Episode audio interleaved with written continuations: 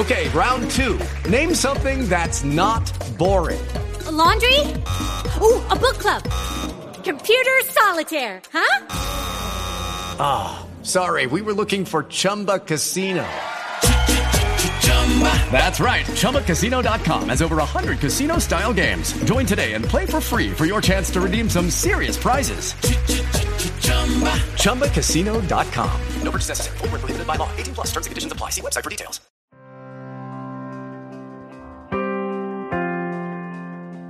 Como en la temporada pasada te ofrecemos una manera muy muy sencilla de apoyar el contenido que realizamos en este podcast y es a través de volverte uno de nuestros colaboradores a través de Patreon. Que digo yo que ya que colaboras con el cine español, pues colabora con el podcast de Esto también es política. Claro, sí es muy sencillo, tú solamente te metes en patreon.com barra esto también es política y ahí puedes donar pues el dinero que quieras. Eh, o sea, todo lo que dispongas no lo quieres dar, bienvenido es. Un eurillo, bienvenido es. Desde un euro a, en adelante todo lo que quieras. Te metes en la página, analizas nuestros objetivos, nuestras recompensas, pues ya te lo piensas. Pero piénsatelo para bien, o sea, la, la consecuencia final es que por favor ayúdanos. Patreon.com barra esto también es política. Entra ahí, lo miras, te lo piensas y nos dejas tu pequeño donativo para que podamos seguir creciendo con el podcast.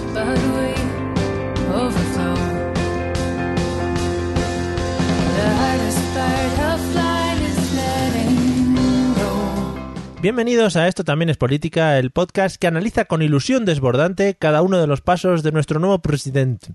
Mi nombre es Mario Girón. y el mío Miguel Rodríguez. Y hoy vamos a desentrañar los detalles del programa de gobierno presentado por Pedro Sánchez en el Congreso de los Diputados. Acompáñanos, que empezamos.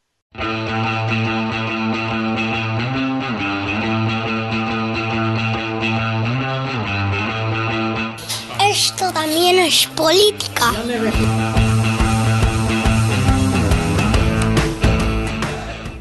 Hola amigos y amigas, bienvenidos al episodio número 70 de Esto también es política, el maravilloso podcast que llega a tu casa, eh, como, como el señor ese del detergente que venía y te tocaba el polvo, ahí decía que había otra gente también que venía buscando el polvo, pero esas eran otras cosas.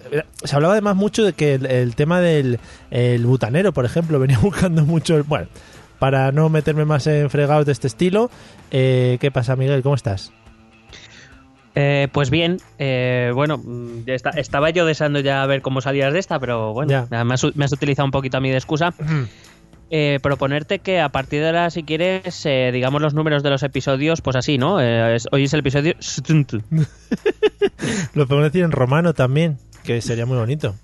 Sí, bueno, eh, LXX. Mm, precioso. Sí, algo Sí. Sí, sí, es verdad. Este es de los fáciles. Aunque la, Claro. L, la L siempre descoloca, ¿eh?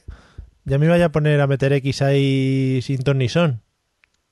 Bueno, eh, tú es que eres muy de X. Claro, es que es, es Cuanta otra, más X, más te gusta. es otra corriente. Otra corriente que nunca, nunca, se, nunca triunfó en Roma. Porque decían, no, nosotros la L no. Nosotros 5X y pa'lante. Pero en fin, ¿qué vamos a hacer? Eh, sí, porque la, porque la L... mm, ¿Cómo puede ser que la L sea más que la X si la X está más tarde? No tiene sentido. Y Bueno, la- en realidad es que no tiene sentido nada. Y la L es de loser. ¿Sabes? Que los romanos estaban muy puestos en inglés, ¿no?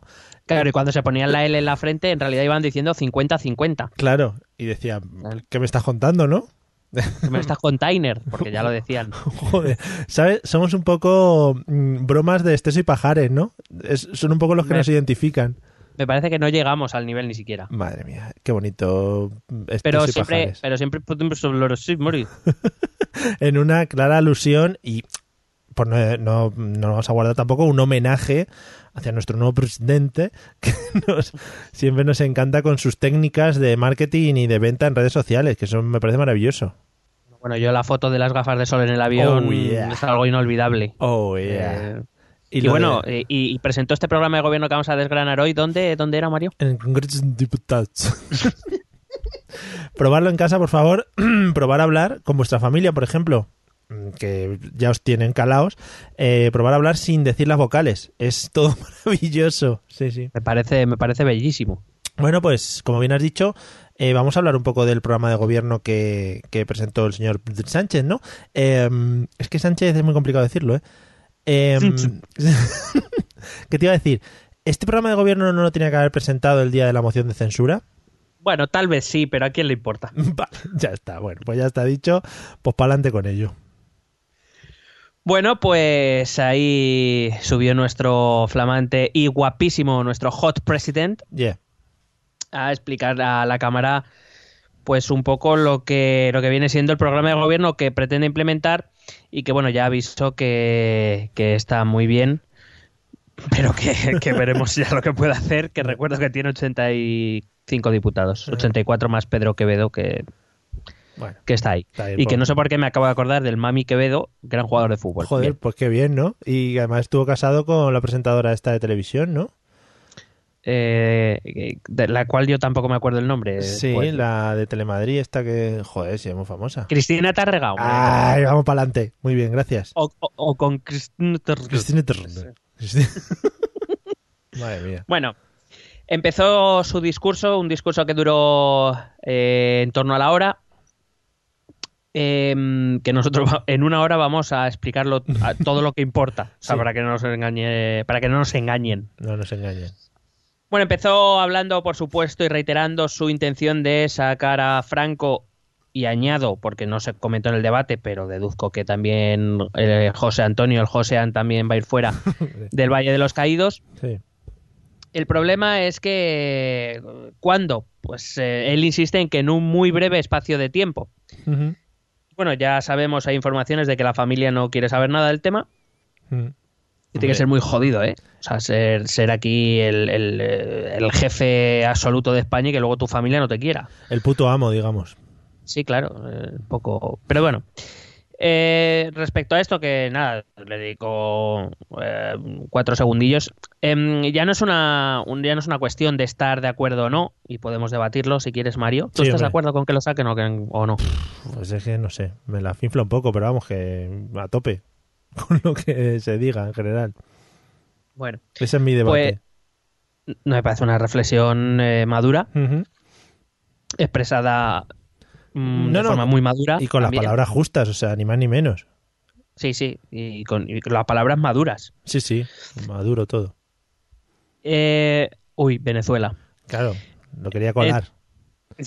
Bueno, que repito que ya no es una cuestión de estar de acuerdo o no, sino es una cuestión de, desde mi punto de vista, no anunciar a bombo y platillo una medida repetidamente sin fijar ni siquiera un calendario o sin tener todo cerrado, ¿no? Porque más allá de que, bueno, a ti te la, ya has dicho que te la finfla y que, bueno, pues en general tampoco considero que sea para la mayoría de ciudadanos, aunque habrá gente que sí, eh, tampoco creo que sea una, una prioridad. Eh, pero sí que hay gente que, que lleva demandando esto mucho tiempo, pues a ir, estar diciéndole que sí, que sí, que ya lo sacamos. No, no, pero espera ahora, que ya ahora ya sí, ¿eh? Pero no, pero sí. Bueno, ya, o lo sacas o no lo sacas, pero deja de marear la perdilla con esto, porque, eh, repito, al final vamos a lo mismo. Creo que prioridades a la hora de, de afrontar medidas políticas, pues hay otras, creo que son más urgentes Sí, que esta. Pero bueno. sí, sí que es un buen golpe de efecto, ¿no? Porque sería algo llamativo. O sea, a mí, por ejemplo, eh, me dicen, oye, vamos a exhumar los las, bueno, los restos de Franco, etcétera. Dice, joder, pues tal, menudo, menudo movimiento político, ¿no? Pero me dice, no, vamos a subir el, el IVA de no sé qué y al- como que no como que no me entero muy bien y digo, bueno, pues sí, pues como siempre, subiendo y bajando IVA, poniendo impuestos y quitando, ¿no? Sería así como un golpe de efecto más fuerte. Bueno, eh, ya, ya avisamos en este podcast Hmm. que con una, con una fuerza parlamentaria de 85 diputados, que aún sumando, imagínate en un supuesto de que realmente eh, congeniaran todas las medidas con, con Unidos Podemos, no pasarían de, bueno, me parece son 85 del PSOE, 70 de Podemos, pues 155 diputados, es decir, hasta los 176 de mayoría absoluta todavía quedan. Es decir, eh, va a ser difícil sacar ciertas cosas adelante. Hmm. Eh, y evidentemente ya sabíamos que el gobierno de Pedro, eh, por cierto, oyentes, no es que esté fallando el sonido, es que lo decimos a postas, que somos así de tontos. Sí, efectivamente. Eh, por aclarar. Hmm.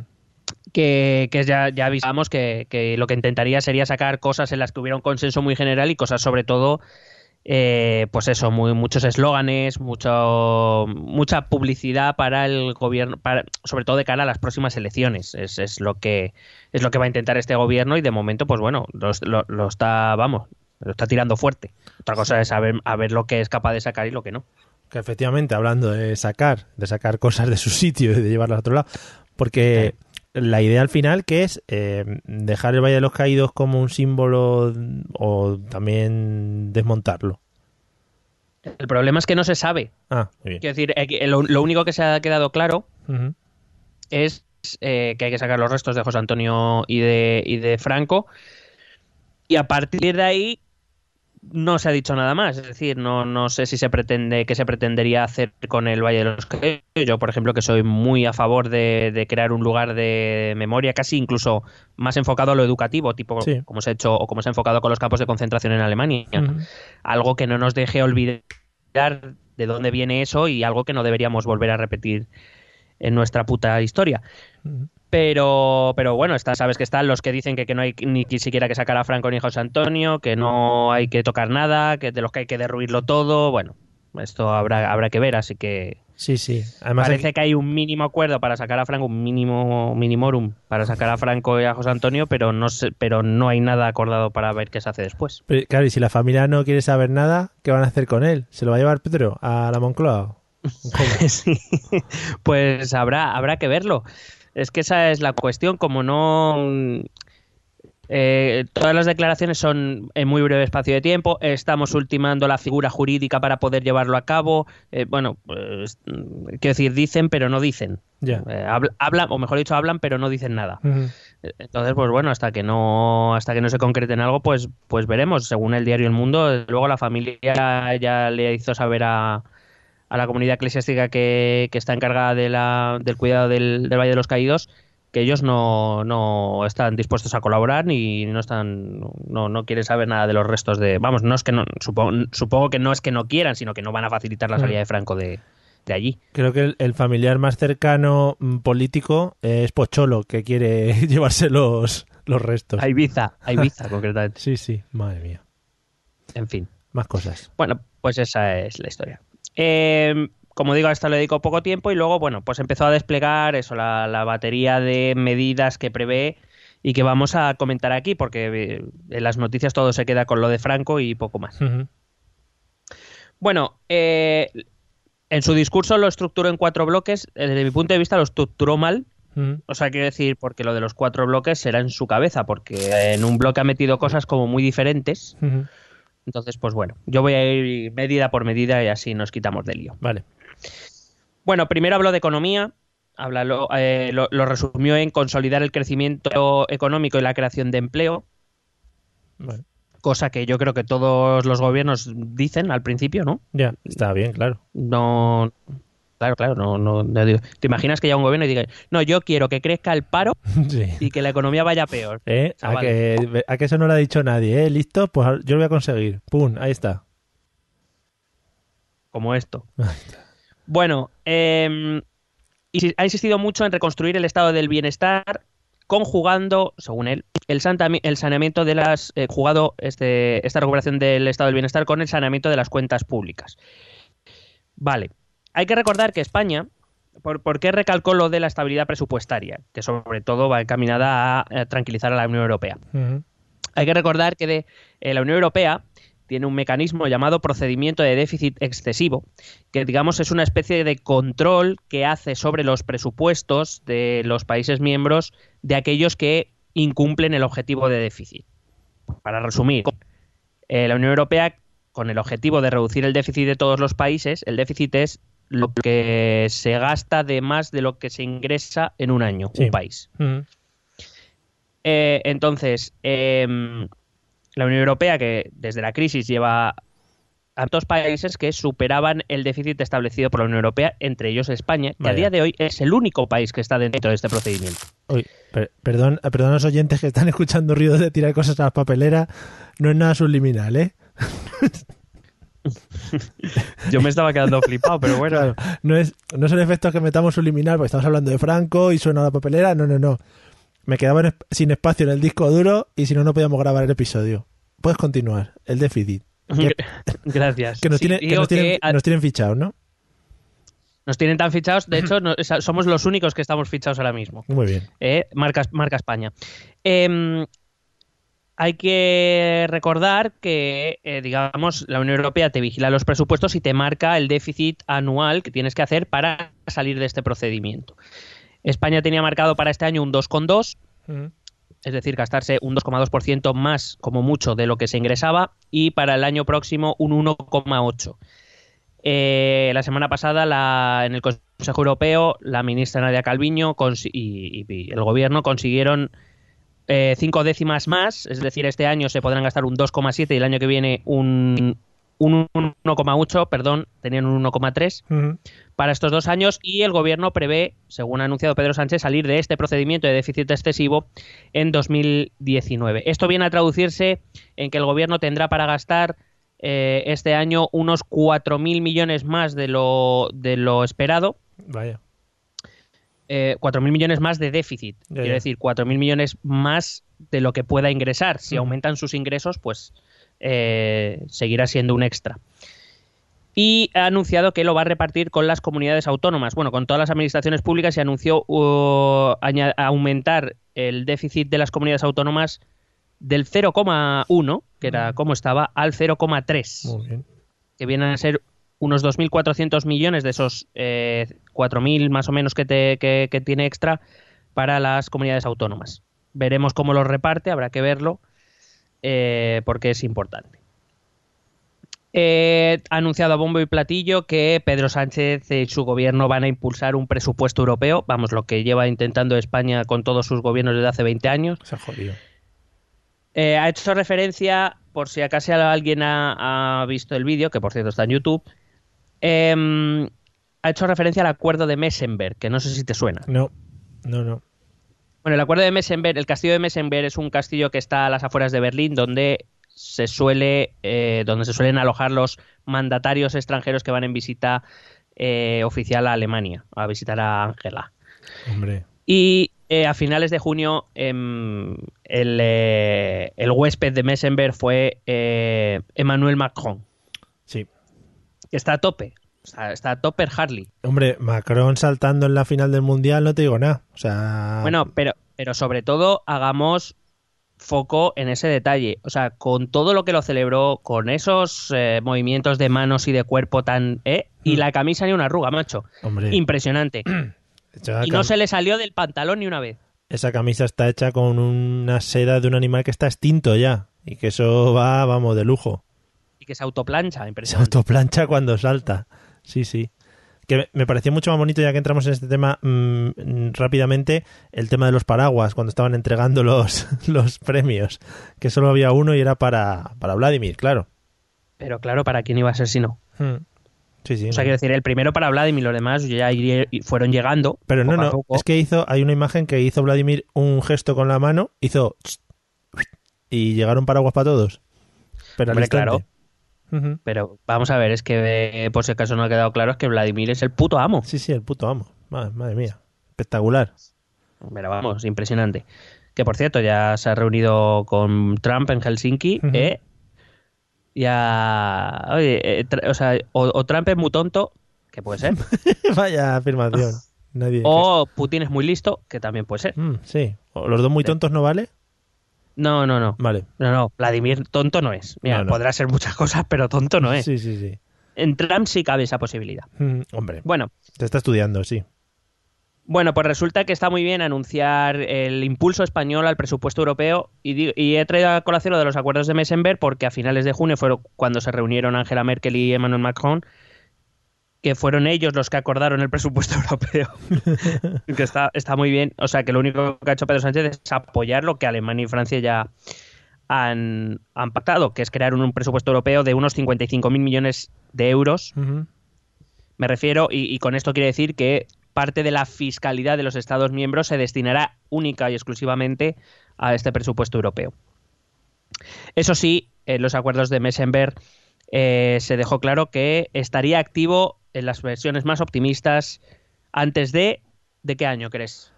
2029. A la te has pasado, hombre, Ah, sí. la Unión Europea es lenta, pero no Ah, tanto. qué guay, qué guay. Eh, 2021. 2024. Bueno, 2024. mira, qué bien, ¿no? No, no, eh, aquí lo tenemos ya, aquí mismo. Cuando te quieras despistar ya tenemos presupuesto europeo. Si los años pasan, vamos, cada 365 días más o menos. Venga, Sí. hasta luego. Hasta luego. Bueno, eh, una de las medidas más esperadas, sobre todo para sus más que probables compañeros de camino durante la mayor parte de las reformas, que sería Unidos Podemos, que es la reforma fiscal. Y voy a comentarla un poco por si acaso no ha quedado claro. Oh, yeah, otra de las cosas que también se ha escuchado bastante por ahí. Sí. Bueno, de lo primero de que habló fue eh, crear impuestos para las compañías tecnológicas, Mario, Vaya. Jodió. que según, que según Pedro Sánchez no pagan impuestos. Claro, claro. Como cuando el señor Alierta quería que Google pagase por utilizar sus cables. Pues también muy bien, ¿no? Bonito. O sea, aquí todo el mundo quiere que pague otro. Claro, claro. Bueno, eh, lo ha anunciado como muy a bombo y platillo, pero no detalla cuándo, no detalla cuánto, no detalla sobre qué hecho imponible, no, no detalla nada. Simplemente impuesto a las tecnológicas. Claro, pues por usar el aire con el wifi, por ejemplo. Eso, Claro, es que, tío, esas ondas no pagan peaje. O sea, yo estoy respirando ahora wifi, por ejemplo, ¿y eso qué? ¿Quién- ¿A mí quién me lo quita eso? Eso pues crea un impuesto. Pues. Hay que recordar, esto no se sabía, o no ha sido muy, muy expandido, que el último ministro de Economía, antes de la moción de censura, Román Escolano, que fue quien sustituyó a Luis de Guindos, eh, qué listo de Guindos, ¿eh? ¿Cómo se lo vio venir todo? Ay, de guindos. Bueno, pues resulta que este eh, Román Escolano ya anunció que el gobierno tenía pensado introducir un impuesto a las tecnológicas. Sí que fue bastante más detallado. Él dijo que va a ser un 3% sobre la facturación, es decir, sobre el ingreso, no sobre el beneficio. Joder. Es decir, si tenías pérdidas, pues mala suerte. Qué bien. A- pero todo, a empresa- todo- a em- perdona, todo eso para apoyar a que las empresas tecnológicas vengan aquí a España, ¿no? A establecerse y a dar puestos de trabajo y tal. Eh, sí, bueno, de hecho en la Unión Europea hay dos bloques, que son los que sí que quieren introducir este impuesto, entre los que están principalmente Francia, Italia y España, ¿Mm? Y los que no quieren, que son principalmente eh, los países nórdicos y Irlanda. Claro. Y Alemania que está, pues que no sabe muy bien. Está O sea, depende el del día. Claro, claro. Dile a, los finlandeses que a Nokia, que es la empresa allí que pilota, que le van a meter un impuestazo ahora tal. Pues, chico. ¿dónde Claro, de, de hecho es que este impuesto en teoría iba a ser europeo, lo que pasa es que no se, no se alcanzó el quórum o la, digamos, la, la decisión porque 10 Estados miembros de los 27 eh, rechazaron la idea, solo que el gobierno esp- español, Román Escolano, anunció que este impuesto, que al principio iba a ser a nivel europeo, pero que se descartó, España sí que lo iba a mantener, que repito, era esto un 3% sobre el ingreso, no sobre el beneficio. Entre otras cosas porque lo que querían evitar es que se llevaran los beneficios a otros lados, con lo cual así seguirían sin pagar impuestos. Si es un impuesto al beneficio, pues Mm. claro, se lo llevan a otro sitio y ya está. Ya. Eh, era un 3% sobre el ingreso a empresas que facturasen más de 7 millones de euros, Vaya. que tuvieran más de 100.000 usuarios y eh, que contasen con más de 3.000 contratos en la Unión Europea. Que tuvieran más de 100.000 usuarios. Sí, ¿Eso qué mierda es? Pues no sé. Joder. Esto es lo que esto es lo que la Unión Europea descartó y España eh, estaba decidida a continuar. Esta, eh, Román Escolano, justo antes de la moción de censura, indicó que quería introducirlo antes de final de año, pero que eh, en cualquier caso, por la moción de censura y el cambio de gobierno, desde Sí, luego no esta propuesta de momento está por lo menos en suspenso. No sabemos si la va a recoger el gobierno socialista. Hay que decir que en cualquier caso eh, se suponía que bueno que las compañías tecnológicas que este impuesto iba a recaudar un montón de pasta Mm. de hecho se preveía en España se contaba con que este impuesto iba a recaudar en dos años 3.300 millones de euros Pero ¿y esos cálculos cómo se hacen? ¿Un poco al tuntún? O es que no, no bueno se, se, se calculan sobre la base de la situación actual lo que pasa es que claro no se no se tiene en cuenta el efecto o se, bueno, supongo que se intentará tener en cuenta, pero nunca sabes exactamente qué impacto va a tener en la actividad económica el impuesto. Es decir, lo mismo, pues si hay pocas tecnologías aquí y les pones este impuesto, pues se van, con lo cual Claro. no, no recaudarás 3.300 millones de euros. O, por ejemplo, pudiera ser al contrario, que a lo mejor tus condiciones son mejores que en otros países. En este caso no ocurriría, porque repito que hay países que no están poniendo este impuesto. Pero cuando tú metes un impuesto intentas calcular más o menos el impacto que va a tener en la economía real. El, el gobierno, el informe español, hablaba de unos 3.300 millones de euros en dos años, lo cual no entiendo porque la Unión Europea en su conjunto hablaba de que iban a recaudar unos 1.000 millones de euros. O sea, no sé cómo España solo iba a recaudar más del triple. Bueno, porque aquí en España ya se sabe. Y si no, pues Mira, aquí calculamos todo a lo grande, ¿no? Como con las autopistas y todo esto. eso es. Y si no, robamos todo el cobre. Es- Eso es tecnológico también. El cobre, venga, pues para venderlo luego. Dinero. Pa- Pues venga, para el PIB. Venga.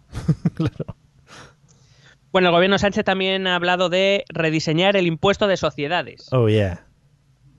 Según la explicación del presidente, es que el tipo efectivo de las grandes corporaciones se acerque al nominal y en ningún caso sea inferior al 15%. El nominal está entre el 25 y el 30%, dependiendo de la actividad. Pero eh, bueno, aquí sabemos que os- se corre ese, ese rumor eh, de, de que las grandes empresas acaban pagando un 5% o que ni siquiera pagan. Ya, muy bonito. Lo que dice el gobierno eh, Sánchez es que lo que que, que en ningún caso paguen menos del 15% y acercarlo todo lo más al tipo nominal, que repito, está entre el 25 y el 30%.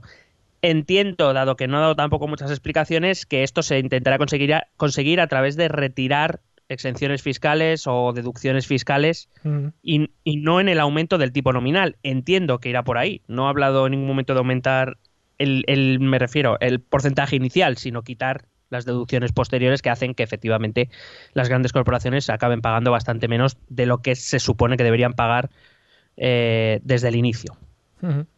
Pero repito, esto es más deducción que otra cosa porque tampoco ha explicado gran cosa. O sea que estuvo una hora hablando, pero sin concretar demasiado de la mitad de las cosas. No, y más de la mitad, ya te lo voy diciendo. Entonces, eh, ¿a qué gastó más porcentaje del tiempo? ¿Hablar de lo de la exhumación de Franco? No, no, no, no, a lo de Franco le dedicó, creo, vamos, no recuerdo exactamente, pero en torno a los primeros tres minutos, no más. ah, ¿eh? vale, vale, vale. Lo que pasa es que un discurso se hace de muchas cosas, pero ya te digo, todo muy, muy genérico. No sé si es porque realmente no tienen pensado todavía los objetivos de las medidas o, o las cosas un poco... Hombre, puedo esperar que un gobierno recién entrado todavía, aunque ya han pasado casi dos meses o un mes o bueno, lo que haya pasado, Sí. de un mes, desde, Un mes. desde la moción de censura, hombre, ya algo más claro deberían tener, han tenido tiempo para reunirse. En cualquier caso, yo entiendo que puedas no tener todos los detalles de una medida concreta, pero hombre, algo más concreto de lo que ha dicho Pedro Sánchez sí que debería tener. De todas formas, sabemos y estamos más que acostumbrados, desgraciadamente, que esto es lo que suelen hacer nuestros políticos, mucha retórica y poco detalle. Eh, es verdad que luego eh, tampoco exigimos muchos detalles, me refiero, que luego la gente no los discursos, las cosas que pasan en el Congreso tal tampoco nos interesan tanto, salvo que haya insultos, eh, movida o cosas así. Eso sí que nos gusta. Cuando sale Rafa Hernando a hablar, ahí nos gusta el tema. O bueno, sí, sí, porque Rafa Hernando la lió parda. Fíjate cómo, cómo será ya Rafa Hernando que, que se peleó con la presidenta del Congreso que es de su partido. claro, hombre, si ya este ya- eh, no ve, es lo que se llama dar palos de ciego. O sea, tú vas soltando el palo por todos los lados y al que le caiga. Sí, es que resulta que la presidenta le avisó como dos o tres veces eh, que le- se le había acabado el tiempo y el otro seguía hablando y además un poco le tiraba un poco pullitas en plan de "Mm, al presidente también se ha pasado el tiempo y no le has dicho nada bueno y al final le cortó le, le quitó el micrófono ya a Ana Pastor y dijo está en tu sitio ya hombre Ojalá un corte de mangas algún día en el Congreso ya para redondear lo que es el círculo. Ya sería maravilloso. una butifarra Eso, una butifarra. Bueno, otra medida fiscal. Eh, anunció impuestos para, desince- para desincentivar perdón, las prácticas que perjudiquen el medio ambiente. Lo cual, a priori, es algo que todos podemos entender y que está bien. Pero eh, te voy a decir cuántos impuestos, ah, de cuántos impuestos de este tipo habló. A ver. Concretamente, de cero. Muy bien, muy detalladito todo. Claro, o sea, solo habló de impuestos para, desincenti- para desincentivar las prácticas que perjudiquen al medio ambiente. Mm. Muy, bi- muy bien, pero nada más. Entonces, bueno, por hablar de algo, en las, en las últimas semanas de lo que se está hablando es el impuesto al diésel. Ah, sí, sí, joder. Esa sí que la, se está liando parda también. Bueno, pues, pues voy a hablar de esto. No, repito, si lo vais a querer buscar el discurso, lo busqué porque no está. Pero eh, por hablar de algo. Pero es, es, es- es en plan, bueno, una- unos impuestos que ya nos inventaremos sobre la marcha según vayan llegando. Claro, es que no, no sé, impuestos para... Pues, pero, pero ¿cuáles? Claro, o sea, porque es como... Yo qué sé si estoy de acuerdo o no. Al O sea, final... quiero decir, el, el concepto general, Hmm, impuestos para desincentivar prácticas que perjudiquen el medio ambiente. claro. De puta madre. Es que, ahora Pero, te, pero claro, te lo voy a decir, yo creo que tú eres demasiado exigente. en estos temas, ¿sabes? Eres demasiado exigente y te gusta saber todas las cositas. Pero eso, en un público general como nosotros, que somos pobres incultos y ciudadanos de a pie, nos dicen eso y decimos, oye, muy bien este presidente, mira las cosas buenas que está haciendo. Claro, claro. No, no, sí, yo digo que no, pero... Pero bueno, pues no, te, pues no me tengas a mí en el podcast. No, no, te- evidentemente yo a partir de... Por eso estoy aquí, ¿sabes? Para no quedarme en, la, en, en ese ciudadano de a pie, sino para dar el salto y decirle, no, no, Pedro, por favor, explícate. Explícales. Por favor. Pa- ha, ha- ha parecido un poco José Bono, ¿no? Y un poco Aznar también. También, sí, sí. Joder, Sí, Aznar. Qué bien, ojalá vuelva. Deberíamos dedicarle un programa. Por favor. In memoriam. Aznar Bueno, Best Moments, sí. el recopilatorio, sí, sí. Bueno, sobre el impuesto del diésel. Em, yo he venido aquí para decirte, y a todos nuestros oyentes, dos cosas, dos cositas. Venga. La primera, que yo creo que es un impuesto que se debe aplicar. Sí. Es decir, todos los estudios y desde la Unión Europea, eh, eh, eh, evidentemente han demostrado que el diésel es todavía incluso más perjudicial que la gasolina para el medio ambiente y eh, si queremos que el planeta nos dure un poquillo, Mm, pues me parece que es algo que se tendrá que acabar haciendo. Sí. Ahora bien, la segunda cosa es que eh, creo que está muy bien anunciar esto, es muy eslogan, es muy guay, Mm. pero creo que hay que ser consciente de que a quien más perjudica es precisamente a esa clase media y trabajadora que el PSOE dice defender y Claro. a la que dirige sus políticas. Principalmente, principalmente porque es la que más dificultades tiene por, mm, eh, por varias razones, pero por, por ponerla quizá la más eh, automática, los que más dificultades tienen para comprarse un coche nuevo, Efectivamente. aunque solo sea por eso. Sí. Entonces, em, está muy bien. Vamos a poner un, un impuesto al diésel, pero eso tiene que ir acompañado de medidas que, eh, eh, que, que- que traigan otro modelo de movilidad. Mm. ¿no? Es decir, el- y entiendo que el gobierno no debería imponerlo sin preparar, este impuesto me refiero, sin preparar un plan de transporte público, un plan de renovación del parque de automóviles, es decir, a la gente que menos capacidad tiene habrá que ayudarle, si no quieres que utilice coches de diésel, pues tendrás que ayudarles a cambiar. Claro. Tendrá que traer un plan de introducción gradual, es decir, no puedes imponer ahora un impuesto de, pues yo qué sé, del 10% al diésel, ala, así, de sopetón porque eh, la gente que se ha comprado un coche el año pasado no se lo va a cambiar. Sí, o, o transportistas o cosas así, que su trabajo dependa un poco de, esa, de ese tipo de gasolina. Claro, entonces eh, habrá, habrá que mm, introducirlo gradualmente y entiendo que habrá que hacer un plan que haga más viable el acceso a coches híbridos y eléctricos. Entiendo que si son medidas para, para evitar el perjuicio del medio ambiente, pues tendrás que enfocar no solo el cambio del diésel, sino la compra principalmente de este tipo de vehículos, no, no de gasolina solamente. Y para eso, eh, todo lo que eso conlleva.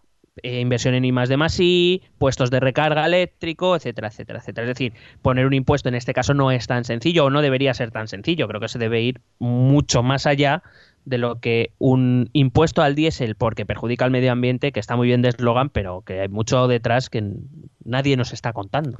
Efectivamente, pues a ver por dónde llega, porque yo eso es lo que he oído. Al final lo que se oye de primeras es, oye, que van a meter un palo a la gasolina diésel e incluso estudiaban quitarla o algo así. Bueno, a largo plazo, a me- al menos a medio o largo plazo tendrá que acabar eliminándose, entiendo. Claro. Pero claro, es lo que te digo, pero entonces tendrás que, con tus políticas, eh, digamos, ir cambiando el foco hacia ese tipo de automóviles híbridos y eléctricos. Y eso conlleva también un gasto por parte de- del Estado y de las, de las comunidades autónomas. Sí, sí. Ujú. Bueno, eh, también habló de otra... eh, Voy a leer literalmente lo que dijo porque me lo ha apuntado porque le quedó muy bonito. Figura impositiva finalista al sector financiero que complemente las cotizaciones a la seguridad social y contribuya a sostener el sistema público de pensiones. Joder, qué bien. Qué bien, joder. Ya era hora de que saliese eso. Que, es, eh, para- Eh. que eso no sé lo que es.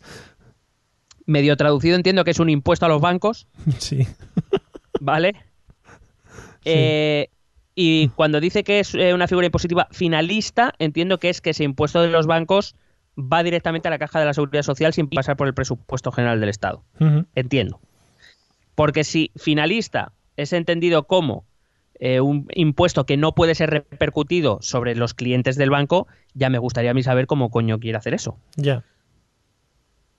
Es más, creo que no va a poder. Es verdad que he oído una medida hace poco que el Ministerio de Economía pretende imponer una comisión máxima de 3 euros mm, mensuales o anuales, no me ha quedado muy claro, sobre las cuentas bancarias, en, previ- en previsión de que los bancos aumenten las comisiones para pagar este, para hacer frente a este impuesto. Pero bueno, que todos sabemos que si no va a ser por ahí, será por otra cosa. Los bancos van a sacarse comisiones de donde puedan. Ya ves. Entiendo que es eh, que ahora mismo, por ejemplo, en una época en que está empezando el, el ciclo de expansión económica, Ujú. para que nos entiendan todos que las cosas van empe- em- están empezando a ir bien, por lo menos a nivel macroeconómico, Que España va bien. más o menos.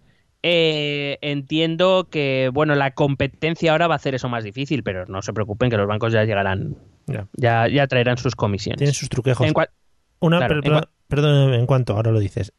Una pregunta.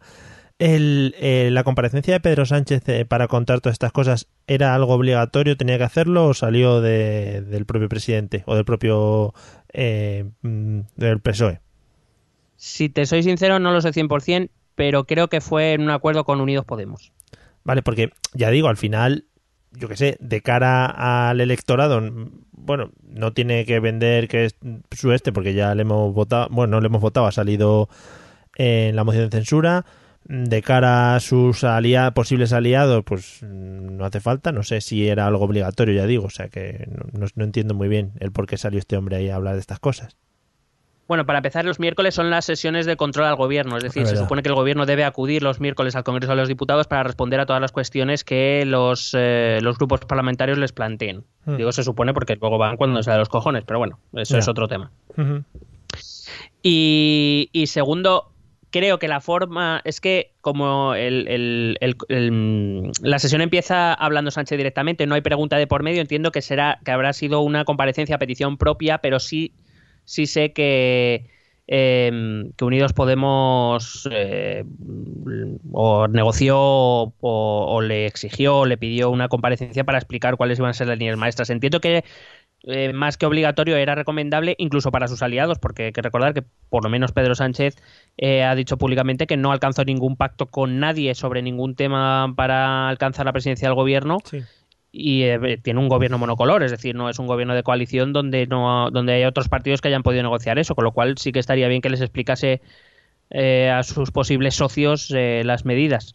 Y de hecho, Hernando lo primero que dice es, hombre, muchas gracias por venir a contarnos lo que lo, lo que has dicho tú, muchas gracias por venir a contarnos lo que no nos contó cuando debía, que era en la moción de censura. Sí. Pero eh, así que entiendo que fue una comparecencia a petición propia, aprovechando la sesión de control al gobierno, pero pactada con Unidos Podemos. Muy bien. Qué bien que me confirmes eso de Rafa Hernando. Rafa y yo estamos muy conectados. Somos almas gemelas. Sois, pero vamos, dos super dos. Uña y carne. Sí, sí. Bueno, eh, te, te hablaría más de la figura impositiva finalista al sector financiero que complemente la cotización de la seguridad social y Sí. contribuya a sostener el sistema público de pensiones, pero es que tampoco ha dicho más. Bueno, vamos a dejarlo. Si quieres, hablamos más de la figura esa que comentas ya en nuestro en privado. Vale. No, no, sí, tampoco es que no, Ah, tampoco vale, te puedo pues, comentar mucho pues más. nada, pues hasta luego. Luego ha dicho algo novedoso, algo que no ha dicho ningún presidente del gobierno desde que yo tengo uso de razón.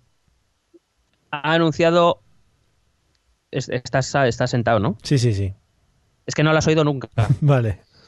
Ha anunciado políticas para luchar contra el fraude y la evasión fiscal. Joder, ya era hora. Joder, ya era hora que un presidente llegara, se sentara ahí, pusiera los testículos en la mesa y dijera, toma, aquí está, pum. O sea, innovador. Sí, sí, sí. ¿Aquí es donde viene lo de la amnistía? Correcto. Oh, yeah, otro tema bueno. Lo estuve viendo el otro día en Espejo Público, que me gusta mucho a mí el enfoque que le dan en el Espejo Público a estas cosas. Madre mía. Sí, sobre todo cuando va Echenique a poner los verdes. Joder, colega. Vaya fieras. Bueno, de aquí eh, habló mucho y dijo poco, pero yo he extraído las dos ideas principales, que fueron lo de la amnistía fiscal y lo de la no publicación de la lista de 2012. Sí. Respecto a lo primero, anunció la prohibición de futuras amnistías fiscales en un proyecto de ley que también incluiría, cuidado con esta medida, eh, que tampoco la has oído nunca, un plan de lucha contra el fraude fiscal Joder, qué bien. Ya empezamos a ser un país serio. y la actualización de los de la lista de paraísos fiscales. Eh, sí, sí, claro.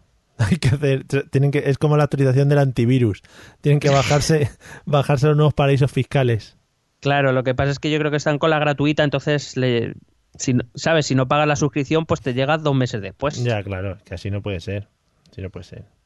Eh, bueno, pues eso. Y tú dirás, bueno, ¿y cómo planea eh, luchar contra el fraude fiscal el gobierno? Sí. Pues yo te diré, ni puta idea. no, te, no te puedo decir porque tampoco ha dicho nada más. Joder, lo O sea, bonito de esa... Tenían prisa o algo así, ¿no? Por terminar. Era en plan, venga, acaba Pedro que, que nos tenemos que ir. que es la hora del bocadillo. Claro. Así que no sé, bueno, que sepas que este gobierno va a luchar contra el fraude y la evasión fiscales. y eso, que ha dicho que va a prohibir futuras amnistías fiscales. Am- amnistía fiscal, que sabéis que es como se llama peyorativamente a lo que eh, en una...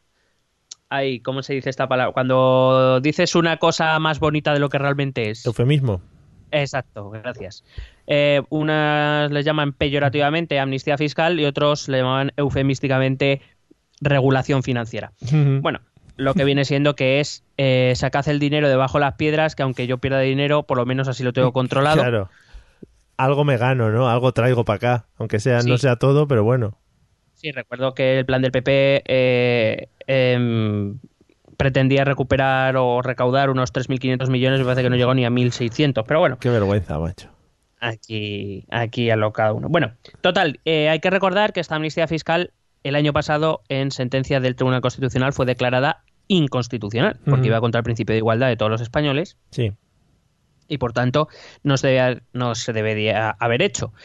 Con lo cual no entiendo, con todos los respetos, no entiendo que se anuncia a bombo y platillo que van a anunciar una ley con una prohibición de futuras amnistías fiscales cuando las amnistías fiscales, tal y como ha dicho el Tribunal Constitucional, son, inconstitucionales. Pero es, es para, para dejarlo bien claro. Para cerrarlo todo y que no haya ninguna fisurita. Claro, es como, no sé, es como poner un tapón sobre otro tapón, que no sirve para nada, Mm. pero parece que tienes taponaco. Claro, joder, dice, mira, esto ya han puesto tapón, yo pongo otro encima y lo pisoteo ahí y venga ahí. Y que nadie ya meta cosas aquí. Claro, pero si una, un plan de regularización ya ha sido declarado inconstitucional, creas, eso crea jurisprudencia, por tanto, antecedentes y Hmm. ya no sé. Pero bueno, que vale, que lo van a dejar en una ley. Pues muy bien, que hagan una ley. Sí, total. No tendrán otras cosas que hacer. No, no, no, no creo. Eh, respecto al otro tema, que es la no publicación, finalmente, Ay, la ay. no publicación de la lista de Ahí, vamos a atizar a... a- llámalo, llámalo como quieras, los que se acogieron o los defraudadores, lo que tú quieras. Sí, sí. como- Vamos a, a darle a Pedro ahora en los morros. Venga, cuenta, cuenta. Bueno, bueno, yo, a ver, yo, le, yo lo, sí, Eh, yo le voy a dar, pero no tanto como otra gente. Vale, no, no, sí, lo normal. A ver. No, me refiero. em, es cierto que Pedro Sánchez había pedido en el pasado que había que eh, publicar esta lista. Bueno, qué coño, sí que lo voy a dar. Em, que eh, lo ha pedido en el pasado, que dijo que en cuanto llegan al gobierno ellos iban Sí. a publicar esa lista, etcétera, y ahora ha llegado y ha dicho que no la va a publicar. Ha- hecho un.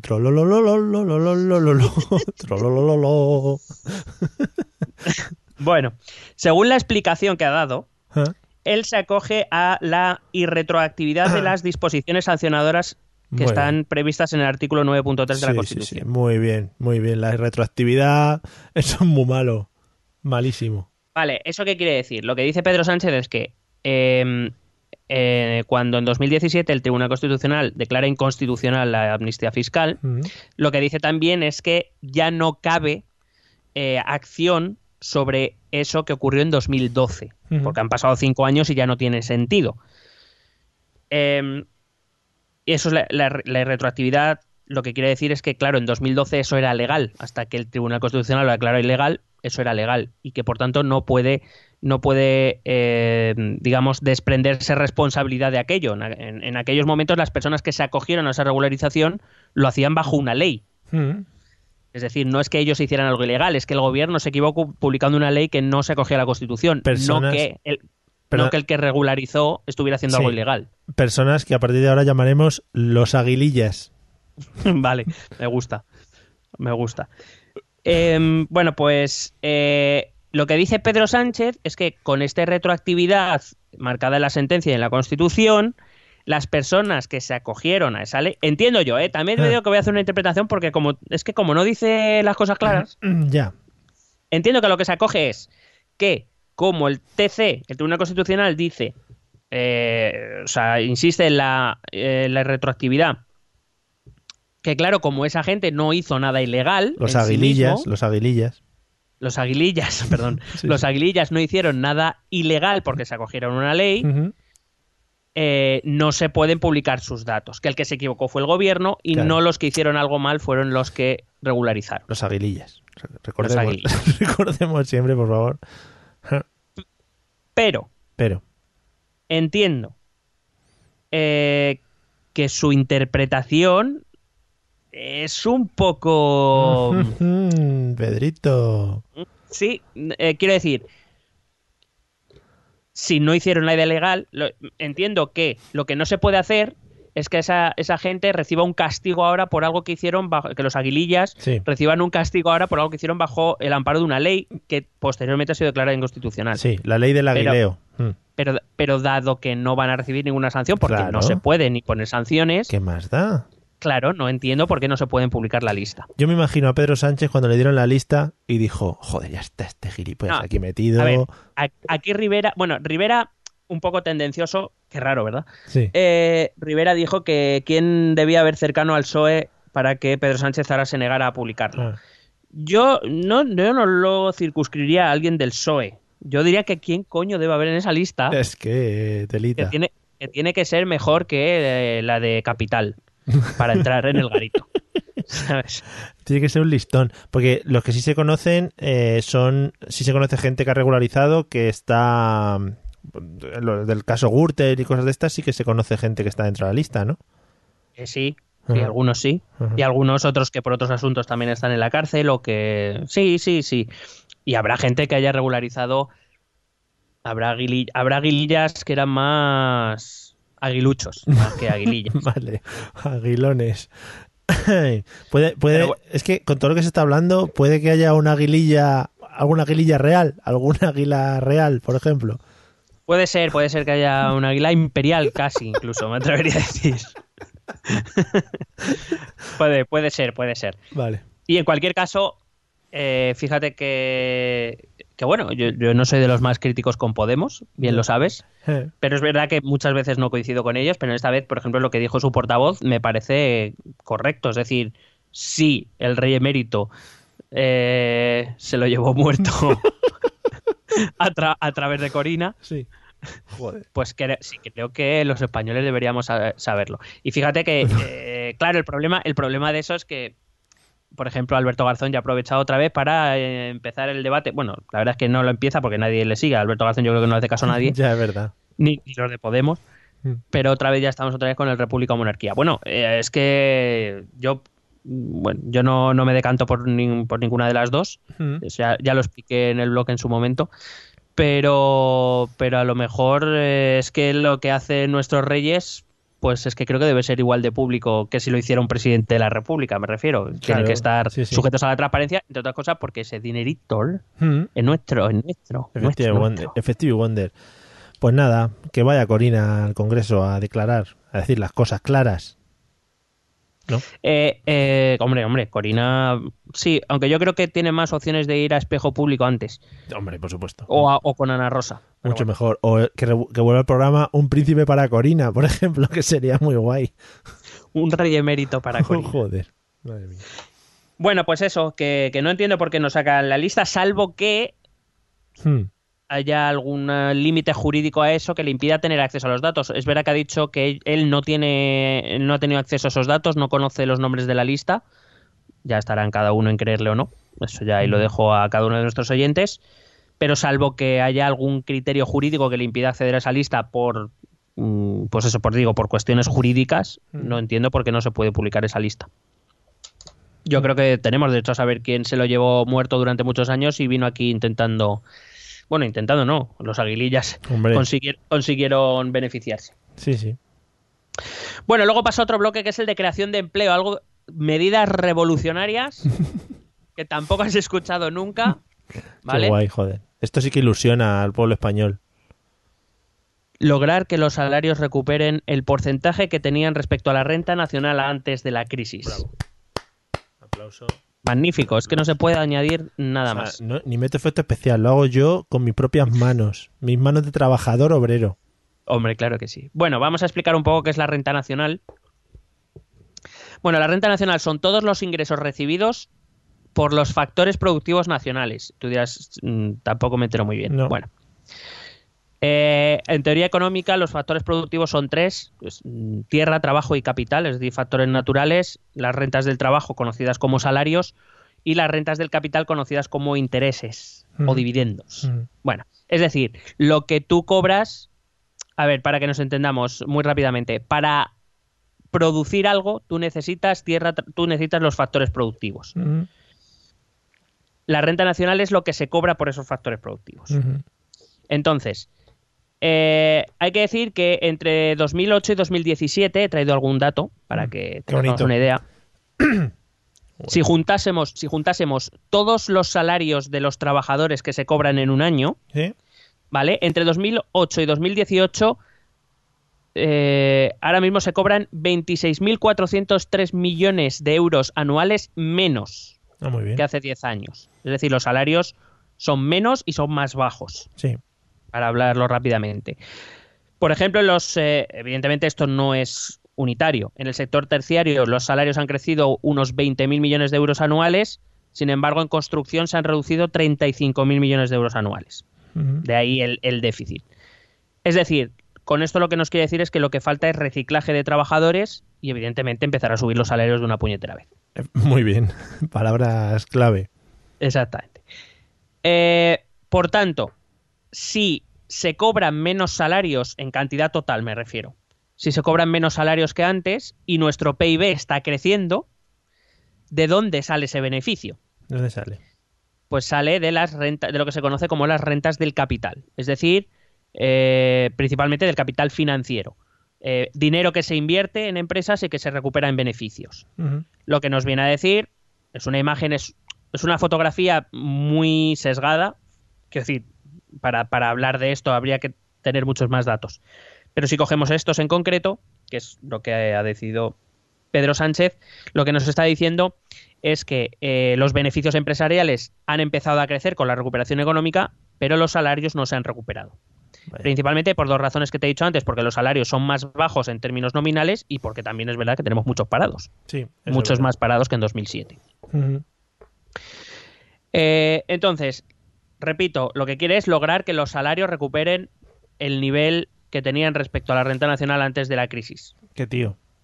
Qué Ahora, y tú dirás, ¿y cómo? Efectivamente. Por favor, pregúntamelo. ¿Y cómo lo podéis hacer, Pedro? Ni puta idea. Muy bien. Es el. Podríamos también denominarle como el presidente Aguililla, ¿eh? Está ahí acechando. Bueno, quiero decir, tampoco constituye una novedad. Esto es, es común. Eh, ¿Cómo lo puede lograr? Es que el efecto sobre los salarios solo se puede, solo puede ocurrir de dos maneras. Eh, me refiero desde el gobierno. Sí. Eh, lo primero es con los sueldos públicos, aumentando ellos los sueldos públicos. Es la única manera de aumentar el, el nivel de salarios.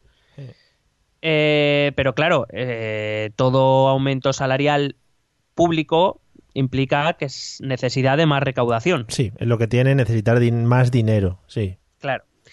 Entonces, bueno, digamos que podrá hacer una parte, pero será una parte, no puede hacerlo todo, evidentemente, desde la administración pública. Entonces, lo que hay que hacer es crecer los sueldos de la empresa privada, de los asalariados. Entonces, ¿y esto cómo lo hacemos desde el gobierno? Pues en realidad, eh, el gobierno solo puede ayudar a que esto ocurra. Hace. Me gusta mucho, ¿no? Que Pedro se ponga medallas que no son suyas. Em, Vaya. más que nada porque eh, se jactó ¿no? de haber impulsado desde el gobierno un acuerdo salarial nacional, pero bueno, que este, es- este acuerdo lo han alcanzado los sindicatos y la patronal. O sea, es decir, negocian los sindicatos, las patronales, por- concretamente negociaron comisiones obreras y UGT, por un lado, y eh, los presidentes de la COE y de CEPIME. De las empresas grandes Y de y las de las pequeñas. empresas pequeñas y medianas, negociaron eh, y llegaron a un acuerdo en el cual se prevé un incremento fijo de los salarios del 2% y un posible 1% extra que dependería de mm, diferentes factores como resultados de la empresa, productividad del trabajador o, por ejemplo, eh, eh, absentismo laboral injustificado. Pero bueno, en principio es un 2% fijo. Eh, el objetivo, anunciado también a bombo y platillo por Pedro Sánchez, que repito, es un acuerdo de patronales y sindicatos, era alcanzar un salario mínimo interprofesional de 1.000 euros mensuales, unos 14.000 euros al año, pero es un objetivo que no tiene fecha. Ya. Y eso sí, eh, es un pacto, este pacto del 2% más uno variable es hasta 2020. Luego se tendrá que revisar a ver las condiciones económicas. Claro. Entonces, pero repito, esto es un acuerdo que llegan las, las empresas y, las, y los sindicatos. Ujú. ¿El gobierno qué puede hacer? El gobierno puede, eh, puede hacer, digamos, cosas de apoyo que, o, o, por decir de algún modo, cosas que em, apoyen estos acuerdos. Por ejemplo, cambiar el estatuto de los trabajadores, eh, sobre el tema de la subcontratación, que impida que una subcontratación permita el deterioro, el deterioro de condiciones laborales. Entiendo que pueden eh, desarrollar algún tipo de ayudas a las empresas para que contraten a más gente o para asumir estas eh, subidas salar- salariales. Entiendo que a las pymes más que a las grandes empresas, aunque luego vete a saber. Y entiendo que, que puede hacer a- ayudas de, de este tipo. Em, pero es que el gobierno lo- con los salarios pues tiene la capacidad que tiene que es escasa. Que también te, estoy, te digo, te voy a decir, eh, que le estás dando un poco el trabajo hecho, ¿eh? Como salga el portavoz del PSOE diciendo esto que acabas de decir tú ahora, mm, vamos, triunfan. Mm, Bueno, no lo, no lo digo yo solo, o sea, quiero decir, son, son medidas que tampoco hay que machacarse mucho la cabeza. De hecho, por ejemplo, era, era el presidente de Cepime eh, quien estaba muy preocupado con lo del tema de la, de la subcontratación, porque claro, eh, la subcontratación, ellos, ellos tienen una lucha pues contra los trabajadores o contra las empresas que pagan en negro, las empresas que contratan trabajadores por un salario de esclavo prácticamente, con condiciones de esclavo, etcétera, y claro, para las empresas que sí cumplen las reglas esto es un problema. Claro. Entonces, pues el gobierno tendrá que. Y sobre todo, bueno, ahora, ahora, voy, ahora voy con eso. Venga. Que lo voy a conjugar con el siguiente punto, que era apro- aprobar un plan director contra la explotación laboral. Me encanta que sea un plan director, que no sé qué coño es, pero está muy bien. Eh, he tenido que coger una cita literalmente, que es un cambio de rumbo en las políticas laborales desde la reforma laboral de 2012. Bonito. Y tengo mi anotación que es PUF. Vamos a ver. Respecto a lo anterior que te estaba comentando, el deterioro de las condiciones laborales, el, el asegurarse de que las condiciones de salario y demás se cumple, y esto Mm. de aprobar un plan director contra la explotación laboral está muy bien. Lo que hay que hacer, señor Sánchez, ya se lo digo desde aquí, es inspectores de trabajo que hagan su trabajo, valga la redundancia. Sí, sería lo suyo, claro. Eh, está muy bien aprobar leyes. No dudo de la buena voluntad o de las buenas intenciones. Podría dudar, la verdad es que podría, pero bueno, vamos a. Hoy tengo el día que tengo fe en la humanidad. Pero claro, es que está muy bien todo esto, planes directores, no sé, ya, pero que hay que poner los medios. Lo que hay que poner los medios son inspectores de trabajo que hagan su trabajo. Me hubiese, me hubiese encantado que para ciertas empresas que conozco que he conocido hubiera aparecido un inspector de trabajo en algún momento. Porque claro, si la única manera de que eso ocurra es que un trabajador denuncie, Sí. estás pidiendo a un trabajador que se arriesga a perder su trabajo, que a lo mejor es su única fuente de ingresos para su familia, etcétera, etcétera, etcétera. Claro. Ujú. Sí, es un marrón. Al final, claro, teniendo esos medios, o que se les obliga a hacer a las empresas una revisión o algo así, o yo qué sé, cosas de ese estilo, lo que comentas, sí. Pues eso, cuando tengamos una inspección de trabajo más activa, pues entiendo yo, o más dotada, pues entiendo yo que irán mejor estas cosas. Mm. Políticas, eh, también ha anunciado políticas activas de empleo y, de formación. Que, no, no de formación, No, sino no, de ya. Bueno, un clásico también, ¿no? Pues ha hablado de la... Me ha encantado porque ha nombrado la industria 4.0. Oh, yo, me- yeah. yo, yo la 3.0 ya me la he perdido. O sea, Joder. yo esa ni la he visto. Sí, sí, yo tampoco sé muy bien de qué está hablando. No sé, yo, o sea, entendí, entiendo que la industria 2.0 era- será un cambio tecnológico respecto a la industria tradicional. Sí. La 4.0 no sé ni siquiera a qué se refiere, pero es que la 3.0 yo la tengo en un vacío. Mm, sí, no sé, no sé cuándo ha aparecido. Será en la realidad virtual. Bueno, según las políticas activas de empleo y de formación, lo que pretende es sintonizar oferta de empleo y demanda de empleo. Ah, vale. ¿Cómo se sintoniza oferta y demanda de empleo, Mario? ¿Qué se te ocurre? Con Infojobs, por ejemplo. Ahí lo sintonizas todo.